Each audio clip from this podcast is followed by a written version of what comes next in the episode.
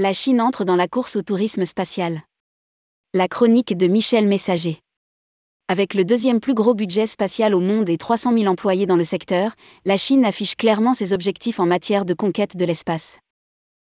Quant au tourisme spatial, l'objectif du président Xi Jinping se précise de plus en plus.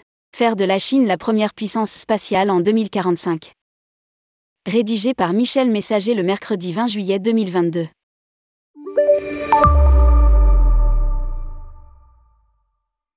Il fallait s'y attendre et l'on n'est donc pas surpris de l'annonce de Yang Yiqiang, fondateur de CAS Space, Beijing Zhong Aerospace Exploration Technologico. LTD. Dans une interview au China Daily. Grâce au développement rapide des technologies spatiales, un voyage dans l'espace pour les gens ordinaires n'est plus un fantasme, il devient une réalité.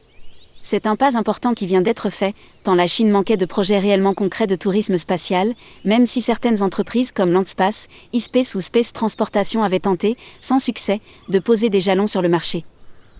D'après le communiqué de presse de CAS Space, la société vise à effectuer un premier vol de démonstration dans la deuxième partie de l'année 2022, suivi d'un vol d'essai suborbital complet en 2023, les services touristiques suborbitaux à la clientèle commençant dès 2024 envoyer 1000 passagers par an dans l'espace.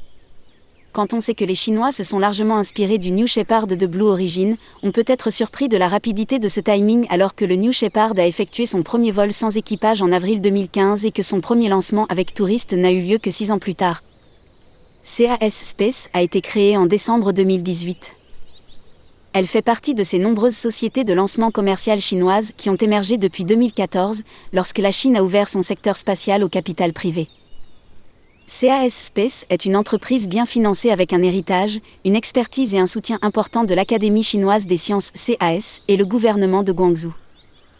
La société estime qu'avec sa fusée réutilisable 1000 passagers peuvent être transportés dans l'espace chaque année, à raison de 7 touristes par vol.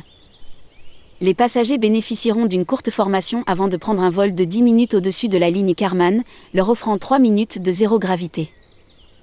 Le coût de cette excursion dans l'espace sera d'environ 300 000 dollars américains. La Chine, deuxième budget spatial mondial avec 10,3 milliards de dollars. D'après nos informations, CAS Space vient de signer un accord de coopération avec une grande agence de voyage d'État chinoise, afin qu'ils puissent explorer conjointement le marché du tourisme spatial. Également, le site d'atterrissage de la fusée serait intégré dans un parc à thème aérospatial comprenant une salle d'expérience spatiale et une base d'enseignement des sciences aérospatiales.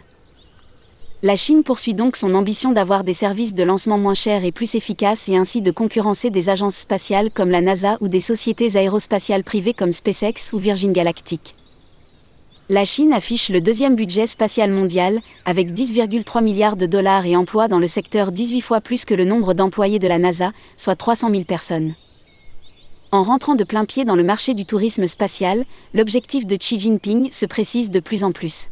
Faire de la Chine la première puissance spatiale en 2045 Lire aussi, comment le premier semestre 2022 a marqué l'histoire du tourisme spatial. Michel Messager est directeur associé de Consultour, société de conseil travaillant pour une clientèle privée et institutionnelle dans les secteurs du tourisme. Il est membre fondateur de l'Institut européen du tourisme spatial et de l'AFST, Association française des seniors du tourisme. Il est l'auteur de deux livres sur le tourisme spatial, le premier publié en 2009 à la documentation française et le second sorti en 2021, Histoire du tourisme spatial de 1950 à 2020 chez Amazon, ainsi que de nombreux articles sur le sujet. Il est considéré actuellement comme l'un des spécialistes en la matière. Il intervient fréquemment sur ce sujet à la radio et à la télévision, ainsi qu'au travers de conférences dans de nombreux pays, notamment au Canada où il réside quelques mois par an. Il conseille notamment des entreprises du New Space et des fonds d'investissement sur les projets financiers en matière du tourisme spatial.